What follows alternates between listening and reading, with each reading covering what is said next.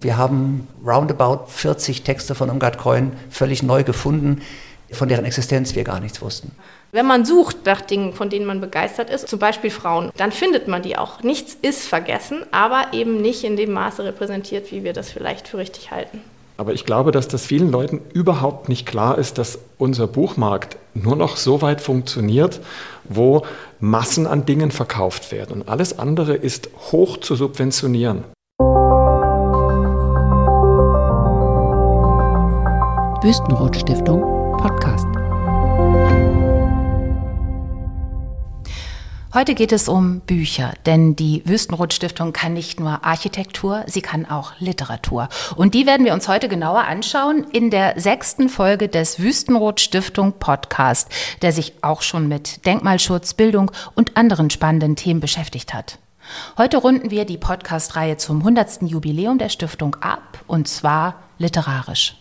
Wir wollen sprechen über die Autorin Irmgard Keun und ihr Gesamtwerk. Viele kennen ja ihren Roman Das kunstseidene Mädchen von 1932. Aber Irmgard Keun hat noch sehr viel mehr geschrieben. Witziges, Kluges und vor allem viel Zeitanalytisches. Und es geht heute um Lyrik, um einen wahren Prachtband mit dem Titel Frauen Lyrik. Lyrik von Frauen, Lyrik über Frauen. Deutschsprachige Gedichte aus über 1000 Jahren. Was haben diese beiden Projekte miteinander gemein? Sehr, sehr viel. Über ihre innere Verwandtschaft sprechen wir gleich. Ganz praktisch gemein ist ihnen aber auch, dass beide Publikationen von der Wüstenrot Stiftung gefördert wurden. Im Rahmen der gewichtigen und stetig anwachsenden Bibliothek Wüstenrot Stiftung. Mein Name ist Katharina Borchert und ich begrüße jetzt ganz herzlich den Göttinger Literaturwissenschaftler Heinrich Detering, der das Gesamtwerk von Irmgard Keun herausgegeben hat, zusammen mit Beate Kennedy. Guten Tag. Guten Tag, Frau Borchert. Und die Literaturwissenschaftlerin Anna Beers, ebenfalls von der Universität Göttingen, die den dicken Band Frauen Lyrik zusammengestellt und publiziert hat. 1000 Jahre Lyrikleidenschaft. Willkommen. Hallo, schön, dass wir uns treffen. Und nicht zuletzt Philipp Kurz, seines Zeichens Architekt und seit 2010 Geschäftsführer der Wüstenrot Stiftung. Hallo. Hallo. Irmgard Coin, 1905 geboren, hat während der Weimarer Republik geschrieben, später im Exil geschrieben und auch nach dem Zweiten Weltkrieg. Am bekanntesten, ich sagte es schon, ist wahrscheinlich der Roman Das kunstseidene Mädchen von 1932. Das ist die Geschichte der 18-jährigen Doris, einer Stenotypistin aus dem Rheinland. Viel anderes von Coin aber kennt man nicht mehr, oder, Herr Detering? Wie stießen Sie denn auf Irmgard Coin und warum dachten Sie, die möchte ich publizieren und zwar komplett? Ich habe sie kennengelernt als Radiohörender, ich glaube Abiturient oder vielleicht Student in den ersten ein, zwei Semestern.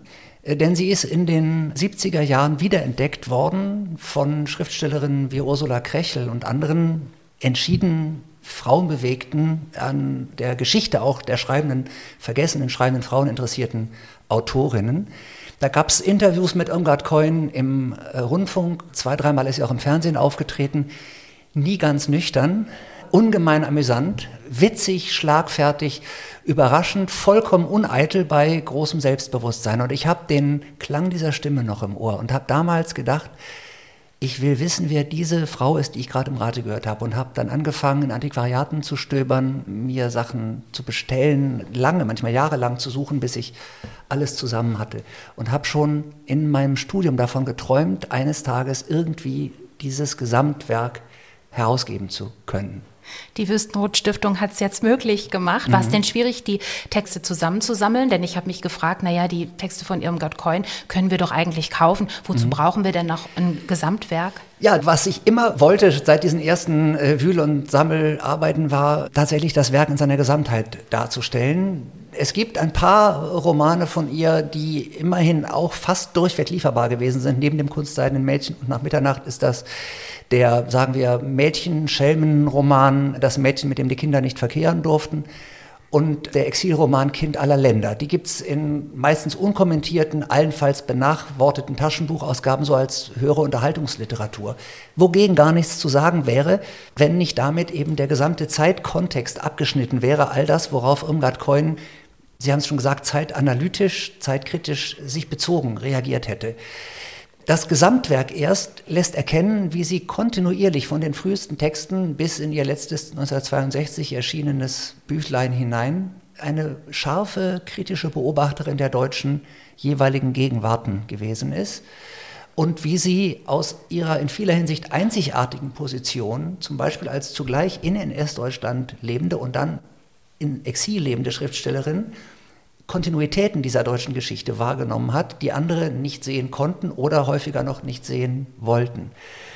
Die Schwierigkeit, äh, Texte zu finden, war enorm, aber andererseits auch wieder der Reiz und Lohn der Jäger und Sammler, die in Archiven, Zeitungsarchiven von Köln bis Berlin gesucht haben, was es alles an einzeln veröffentlichten, verstreuten Glossen, kleinen Zeitungsbeiträgen und so gegeben hat.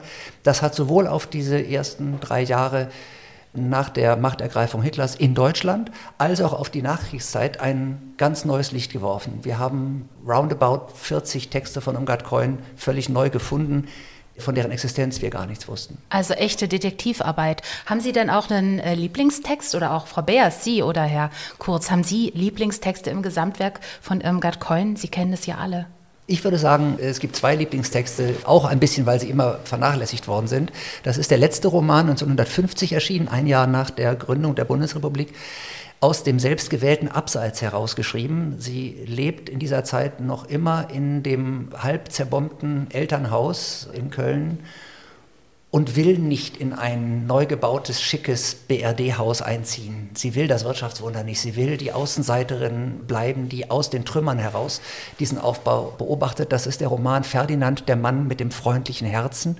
Das andere ist der Exilroman, der ganz kleine, fast auf einen Sitz zu lesende Exilroman D-Zug dritter Klasse, der auf den ersten Blick bestürzend wenig, man denkt zunächst nichts mit den Zeitumständen zu tun hat und dann, je genauer man ihn liest, ein ganz ergreifendes Dokument der inneren, der Seelengeschichte sozusagen, dieses Gangs ins Exil geworden ist. Ja. Als Sie von äh, Ferdinand, äh, dem Mann mit dem freundlichen Herzen, sprachen, war Anna Beers ganz heftig am Nicken. Ferdinand ist ein Kriegsheimkehrer und Sie mögen das Buch auch ganz offenbar. Ja, was daran natürlich spannend ist, ist diese, das ist ein kleiner Kniff, aber die Möglichkeit eben aus einer männlichen Perspektive zu schreiben, die da auffällt. Und das wird auch in anderen ein bisschen verspielteren kleinen Formen, zum Beispiel bei Coin habe ich kürzlich nochmal nachgelesen, so ein kleiner Essay, wo sie sich vorstellt, in so einer man weiß gar nicht, utopischen oder dystopischen Welt in der Zukunft aufzutauchen und da leben nur Frauen in Erdhöhlen und es gibt noch einen übrigen Mann, wo dann eben auch mit einem so einem Gedankendreh eine ganz interessante, irgendwie tatsächlich verspielte Perspektive eingenommen wird, aber auch mit Sprengkraft. Das finde ich einen interessanten Gedanken. Ja, sehr anziehend. Und Sie, Herr Kurz? Also meine Favoriten sind tatsächlich auch Ferdinand, weil ich diesen zweifelnden Kriegsheimkehrer schon sehr toll finde und die Perspektive als Mann zu schreiben und so richtig gegen das, was damals los gewesen sein muss, mhm. Wirtschaftswunder wieder aufbauen. Dann läuft dieser arme Ferdinand durch die Gegend und scheitert die ganze Zeit. Das fand ich schon sehr berührend. Und nach Mitternacht hat mich auch sehr, sehr angefasst. Und da finde ich, wenn wir dieses Thema schon heute hier besprechen, dass dieser alltägliche Faschismus, der da gezeigt wird, ja von einer Frau, die stellt diesen alltäglichen Faschismus dar und nicht das, was man eigentlich denkt, Faschismus ist eine männliche Sache, und, sondern hier ist es die alte Tante.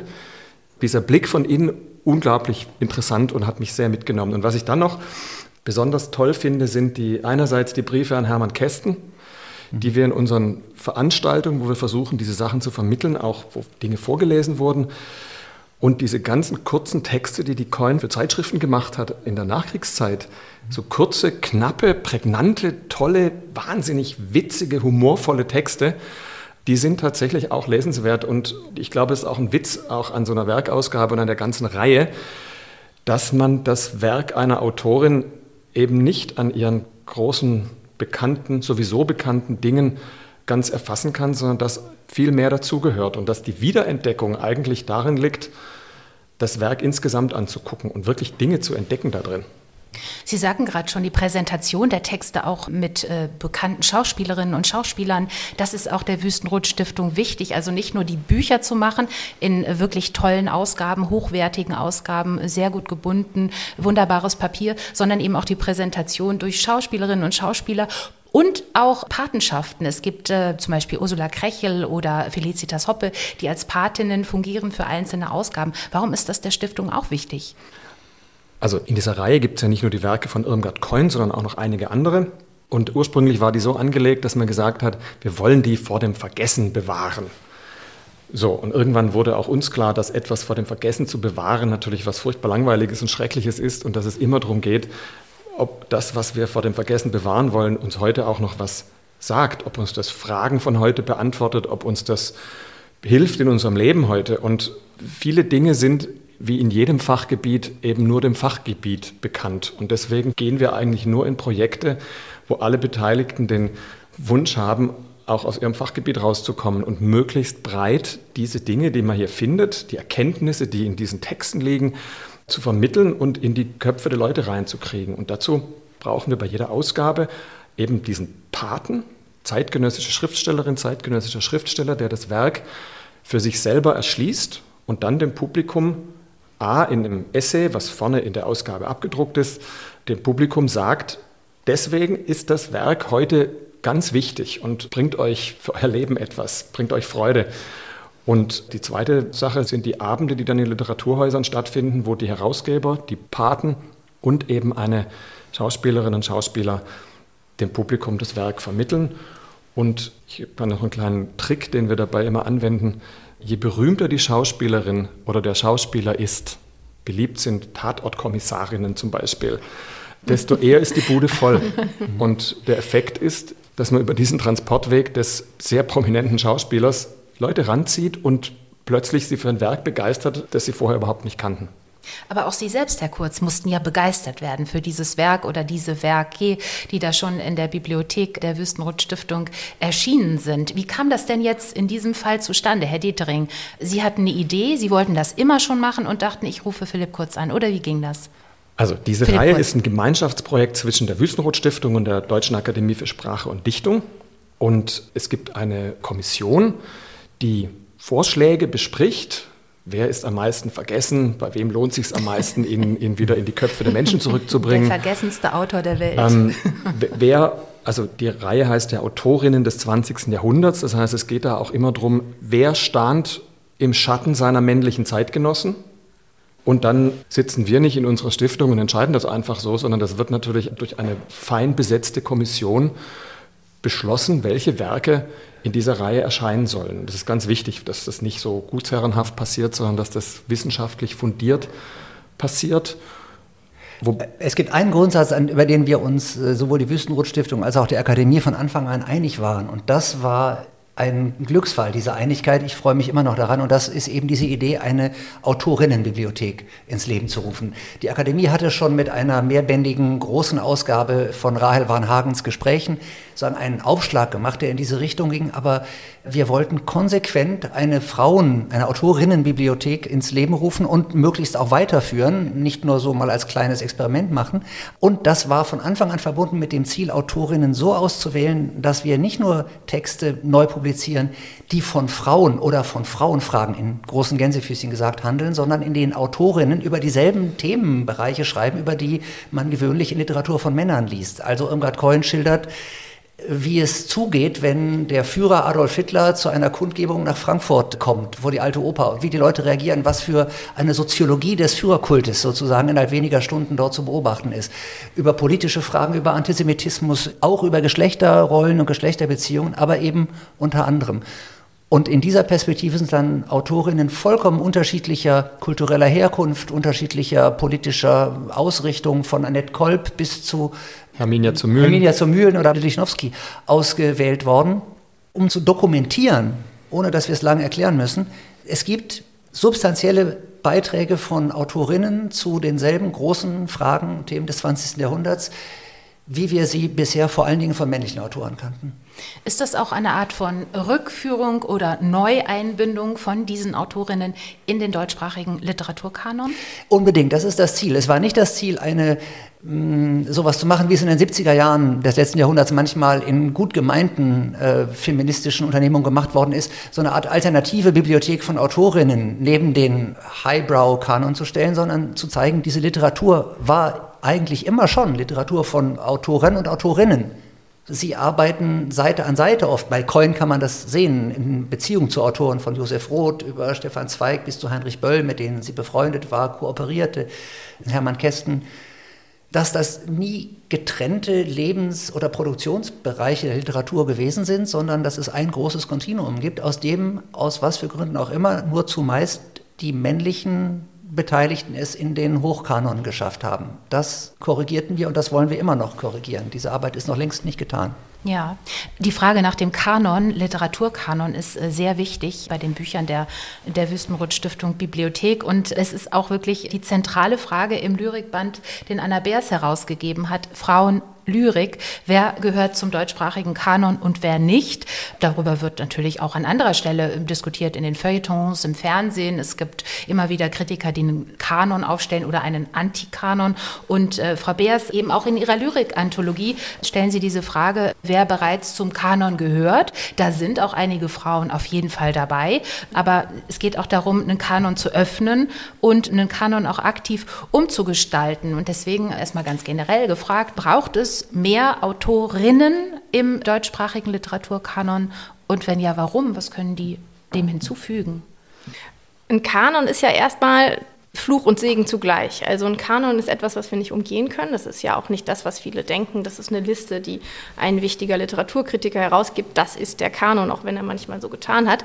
Aber wie können wir dieses Starre und Stillgestellte irgendwie dynamisieren und wie können wir da Bewegung reinbringen? Zum Beispiel zugunsten von Autorinnen, die über bestimmte gesamtgesellschaftliche Ausschlussmechanismen eben nicht da reinkommen, in diese Tombola sozusagen.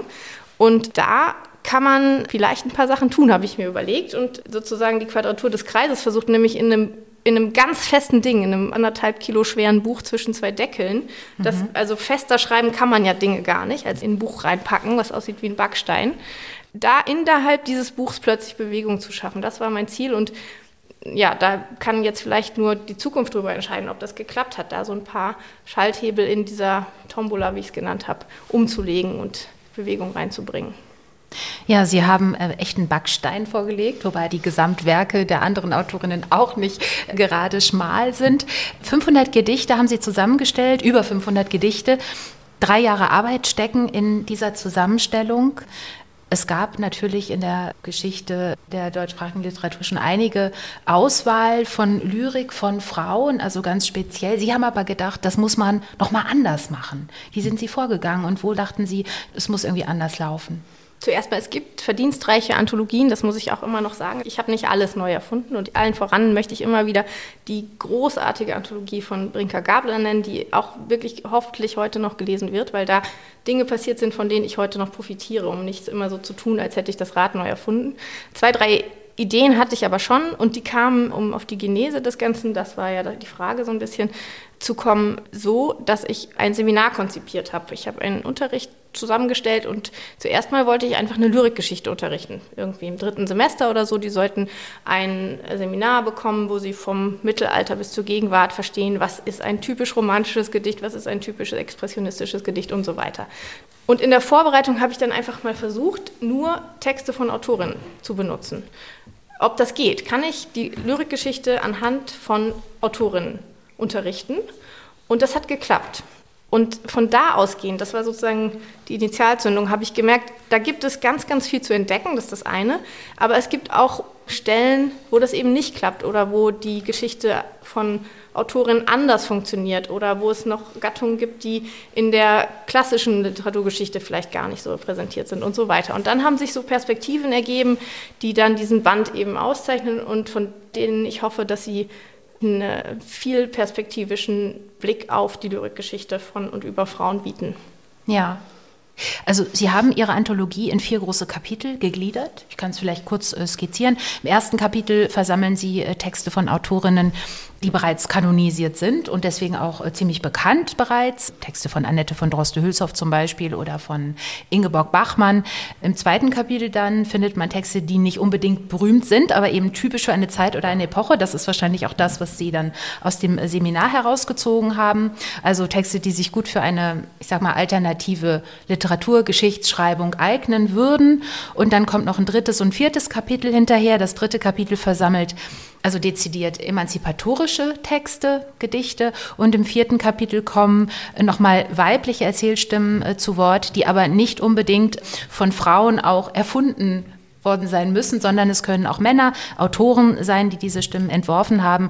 Heinrich von Kleist zum Beispiel, Adelbert von Chamisso und so weiter. Also das ist eine vielfältige, geradezu multiperspektivische Herangehensweise an das Thema Frauen, Schrägstrich Lyrik. Warum diese vier großen Schlaglichter? Wie befruchten die sich gegenseitig? Mhm.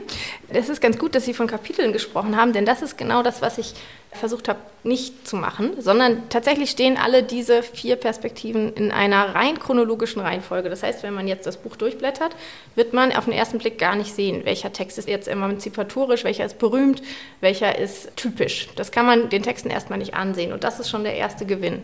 Diese Texte stehen also nebeneinander und dann auch mal für sich. Das heißt auch, dass ein berühmter Text plötzlich als emanzipatorischer gelesen werden kann oder ein typischer kann plötzlich berühmt werden.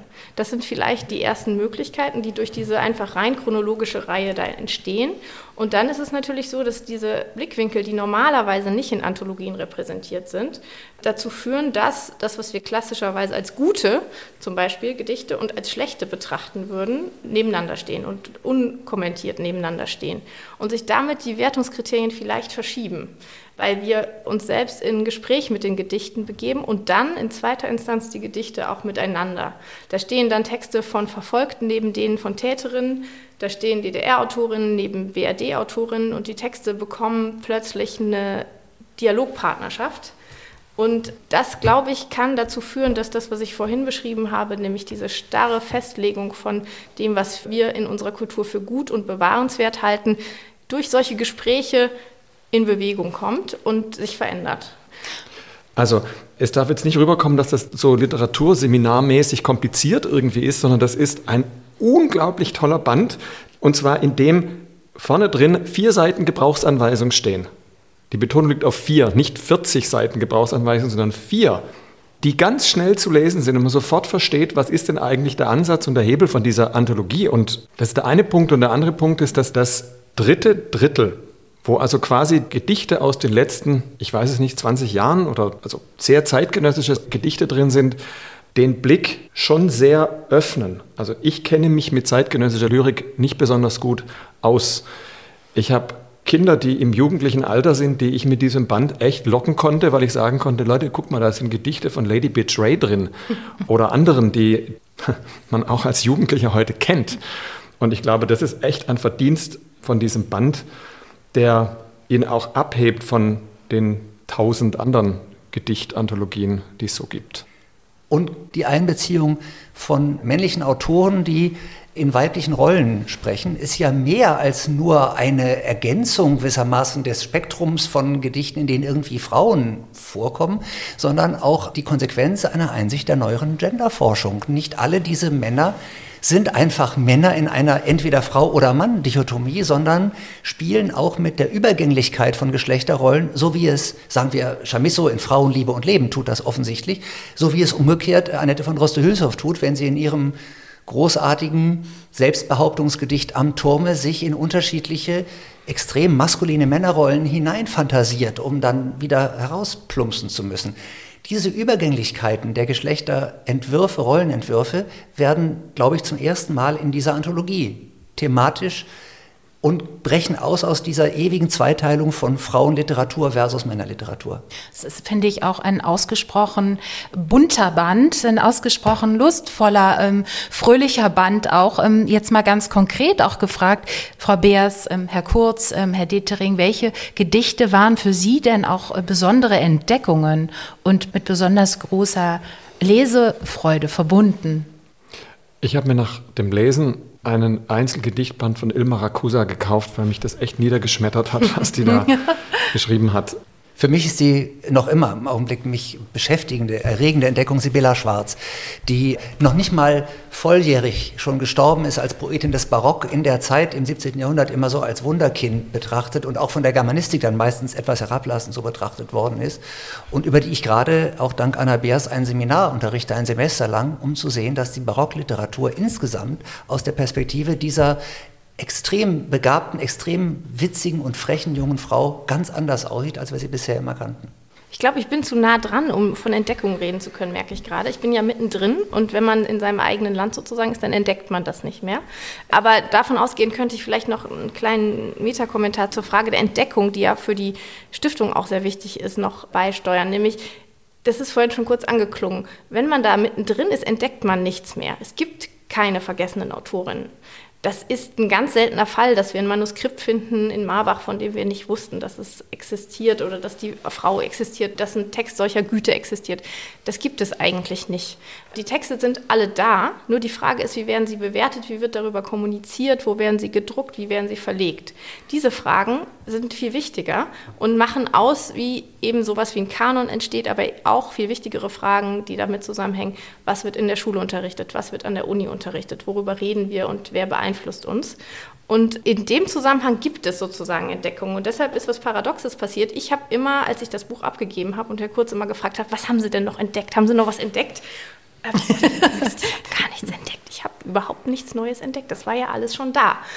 Und dann lese ich in der Zeitung, dass. Aber Sie so, haben es ausgegraben. Genau, und dann lese ich in der Zeitung, dass diese Anthologie voller toller neuer Entdeckungen steckt. Und das hat natürlich, diese Eindrücke haben nicht zusammengepasst, lassen sich aber genauso erklären. Wenn man nur sucht, und das gilt nicht nur für Lyrik, sondern das gilt eben für alle Bereiche, so ähnlich wie Heinrich Dietering im Studium, gesucht hat nach Coin-Texten, wenn man sucht nach Dingen, von denen man begeistert ist oder auch Dinge, von denen man einfach glaubt, ich glaube, da fehlt was in der gängigen Repräsentation von etwas, zum Beispiel Frauen oder andere Gruppen, dann findet man die auch. Nichts ist vergessen, aber eben nicht in dem Maße repräsentiert, wie wir das vielleicht für richtig halten. Und Sie, jetzt Herr Kurz und Herr Detering, Sie sind ja nun Männer, die das lesen und die das äh, mitleben, äh, mitlesen auch sozusagen. Ist das denn für Sie auch eine Bereicherung, auch vielleicht für die literaturwissenschaftliche Arbeit? Auch Sie, Herr Detering, geben literaturgeschichtliche Seminare. Ist das etwas, was Sie auch entzündet? Also, dass ich ein Mann sei, haben Sie gesagt. Äh, ich würde dieses, äh, diesen einfachen Satz jetzt nicht mehr so einfach sagen, nicht nur, äh, aber auch wegen der Lektüre von Anna Beers Arbeiten, die tatsächlich die Übergänglichkeit der Geschlechterordnung und das Plurale, das in einer so einfachen Dichotomie wie Mann versus Frau drin steckt, die Fülle des Fächers sozusagen, die Breite des Fächers, ist etwas, was meine Selbstauffassung und meine Lebensauffassung schon grundsätzlich verändert hat in den letzten Jahren. Ich überlege mir gerade, ob ich nicht äh, mal versuchen sollte, eine Art literaturgeschichtliche Einführungsüberblicksvorlesung zu machen aus weiblicher Perspektive, ähnlich wie Anna Beers das in ihren ersten Überlegungen gesagt hat. Und mir war klar, wenn ich das mache, würde ich auf jeden Fall unter die großen Weiblichkeitsautoren des 19. Jahrhunderts etwa äh, Friedrich Hebbel und äh, Theodor Fontane aufnehmen, so wie Droste Hülshoff oder Bettine von Arnim. Die Kontinuitäten und Zusammengehörigkeiten gruppieren sich anders, wenn man zum Beispiel mit Anna Beers über die Geschichte nachgedacht hat, als entlang der üblichen landläufigen Zweiteilung. Also ein Mann bin ich schon. Ich glaube, die Frage, Heinrich, ist, was ist ein was Mann? Was heißt das jeweils? Das ist nicht viel gesagt mit dem Satz, ich bin genau. ein Mann. Ich bin ja kein Literaturwissenschaftler, sondern in diesem Fall eher der Endverbraucher. Der Lyrikkonsument. Ich bin der Lyrikkonsument, genau. ähm, ich, ich weiß gar nicht mehr, wie die Frage war. Die Behauptung war, Sie sind ja Männer. die Behauptung. Ja, Und ähm, kann das, äh, also so ein Buch kann es Sie auch entzünden? Ja. Na klar. Wie? Wir sollten nicht unter den Tisch fallen lassen, dass es noch ein sehr umfangreiches Nachwort gibt, in dem Anna Bär sehr viele Dinge erklärt, die zur Mann, Frau und dazwischen oder Bandbreite dazwischen zählt, das äußerst lesenswert und äußerst augenöffnend ist und das mit einem Blick, der vorher nicht da war, diese Dinge betrachtet. Es geht nicht um eine Sammlung von Gedichten, sondern es geht um den Blick, um einen neuen Blick auf Gedichte, auf Lyrik. Und deswegen ist diese Sache mit den vier Seiten Gebrauchsanweisung, 500 Gedichte und ein langes Nachwort wirklich eine sehr geniale Sache. Ein klasse Aufbau, finde ich auch. Frau Beers, äh, Sie verweisen äh, neben den Gedichten, also immer noch auf Seiten im Buch, auf denen nochmal andere Gedichte stehen, die sehr gut mit dem jeweils ersten Gedicht in Dialog treten können. Es können natürlich auch noch andere sein, das ist nicht festgelegt. Können denn, und das ist vielleicht eine Frage an Sie, Frau Beers, aber auch eine Frage an Herrn Detering und an Herrn Kurz, können denn diese Gedichte, diese Lyrik der Frauen oder über Frauen auch mit den Werken von Irmgard Coin ins Gespräch kommen? Könnte man da auch rüber verweisen? Geht das? Also erstmal hat Balkon selber ja auch Gedichte geschrieben, nur einen kleinen, schmalen Zyklus, den wir aber auch in dieser Ausgabe um zwei Texte noch erweitern konnten, die wieder auftauchten.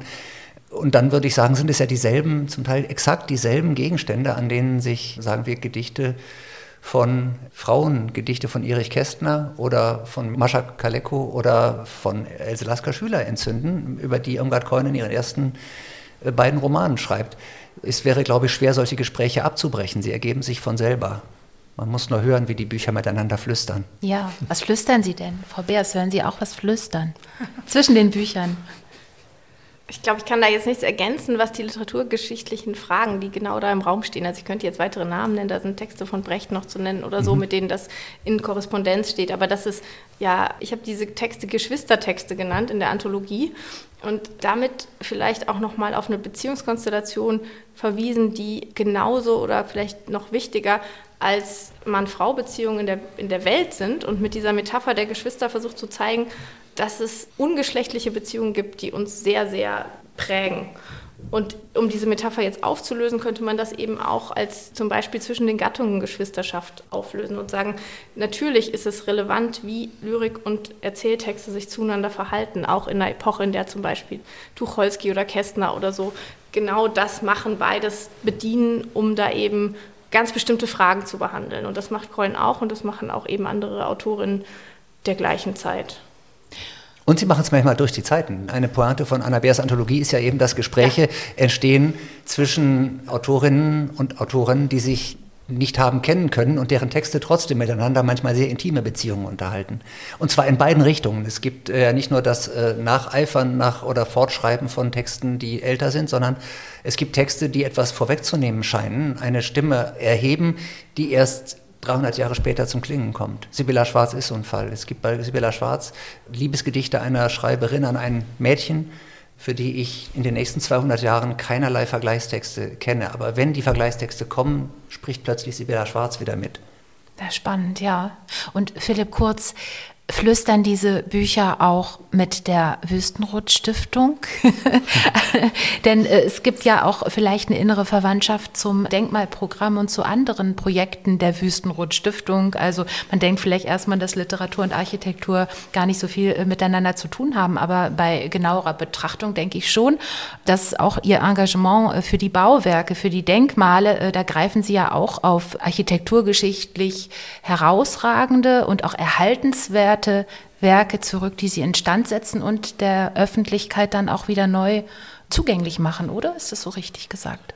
Naja, kulturelles Erbe ist ja was sehr vielschichtiges und besteht nicht nur aus Gedichten, sondern aus unserer gebauten Umwelt zum Beispiel, die uns sehr stark prägt und die Wüstenrot-Stiftung arbeitet mit dem kulturellen Erbe in seiner Vielgestaltigkeit, bildende Kunst, Literatur, Architektur und versucht in allen diesen Bereichen das zu tun, was wir jetzt für die Literatur beschrieben haben, Dinge zu finden, die uns heute was angehen, die vielleicht nicht ausreichend heute wertgeschätzt würden, werden oder im Gedächtnis der Gesellschaft sind.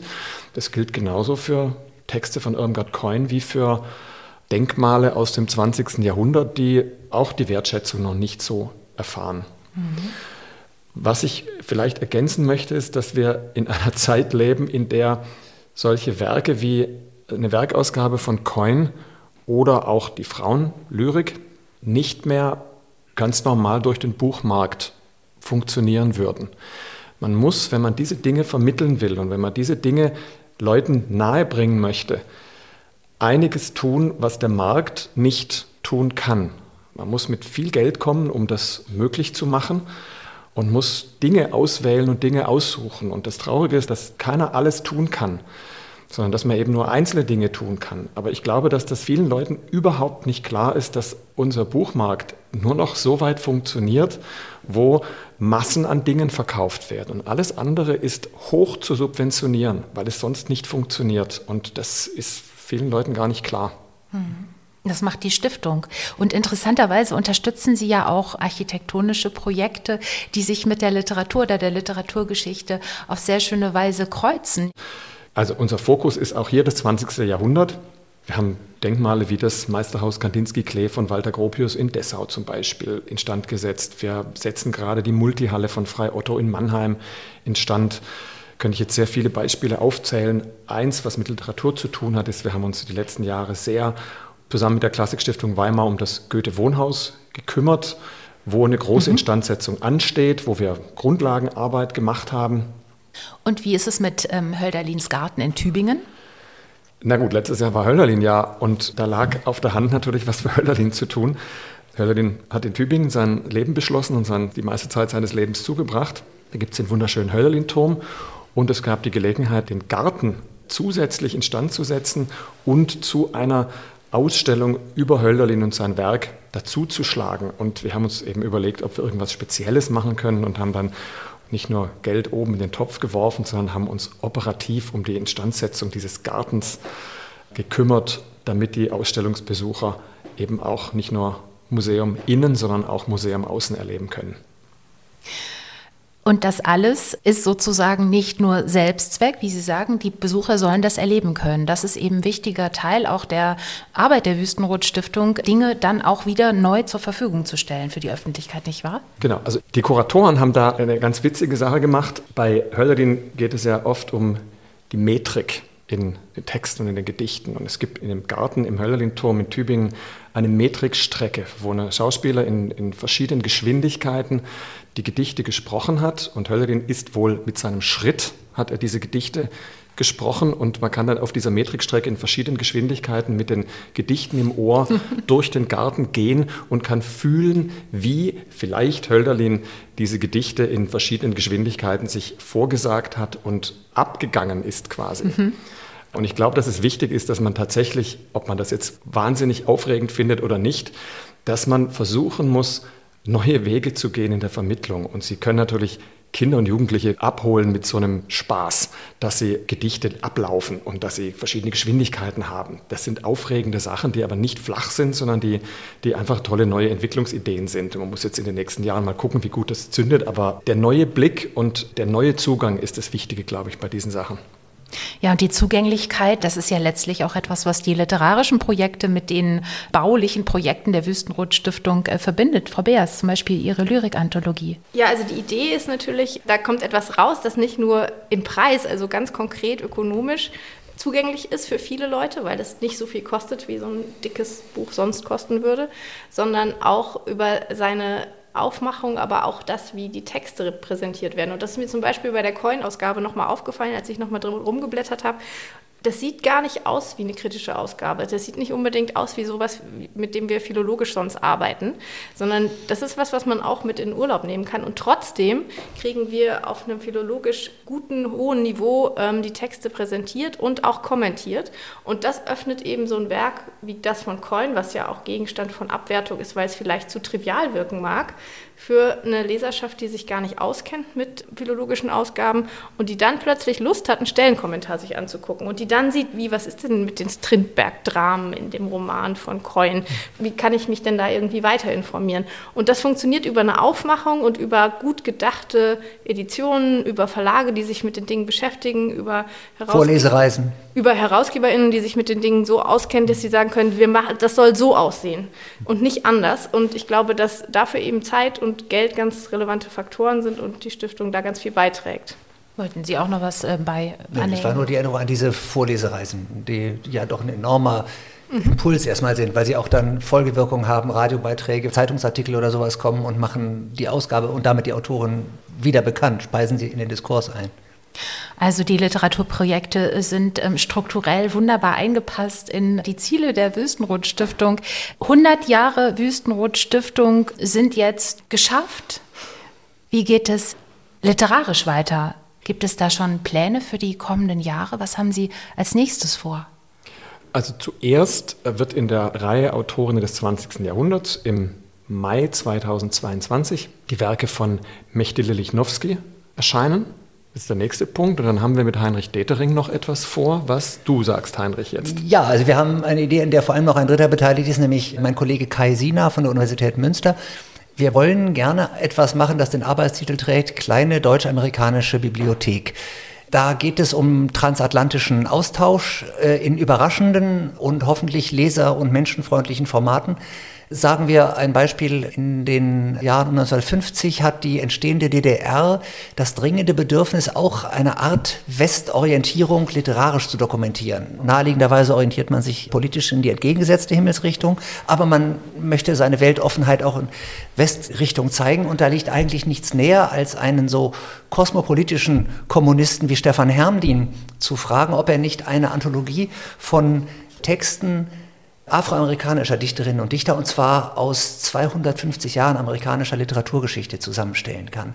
Das ist die Alternative, die die DDR sozusagen zur BRD-Westbindung liefern will, zeigen die Stimmen der anderen, der Unterprivilegierten, der Marginalisierten, in diesem Fall schwarzen Amerikaner und Amerikanerinnen, die werden zu Gehör gebracht. Es entsteht eine wunderbare, von Stefan Hermlin nachgedichtete zweisprachige Anthologie, die Texte im Deutschen zugänglich macht, die es überhaupt bis dahin nicht gewesen waren. Ein ganz anderes Bild auch der amerikanischen Literaturgeschichte, ein anderes Amerika zeigen, als wir das dachten. Am anderen Ende des Spektrums ein Text, der entstanden ist in Kooperation zwischen Benjamin Franklin, äh, einem der Gründerväter, dem sicher witzigsten der Gründerväter und einem Göttinger Professor, den er hier besucht hat in Göttingen und die zusammen einen Bericht schreiben über Amerika 1766, zehn Jahre vor der amerikanischen Revolution.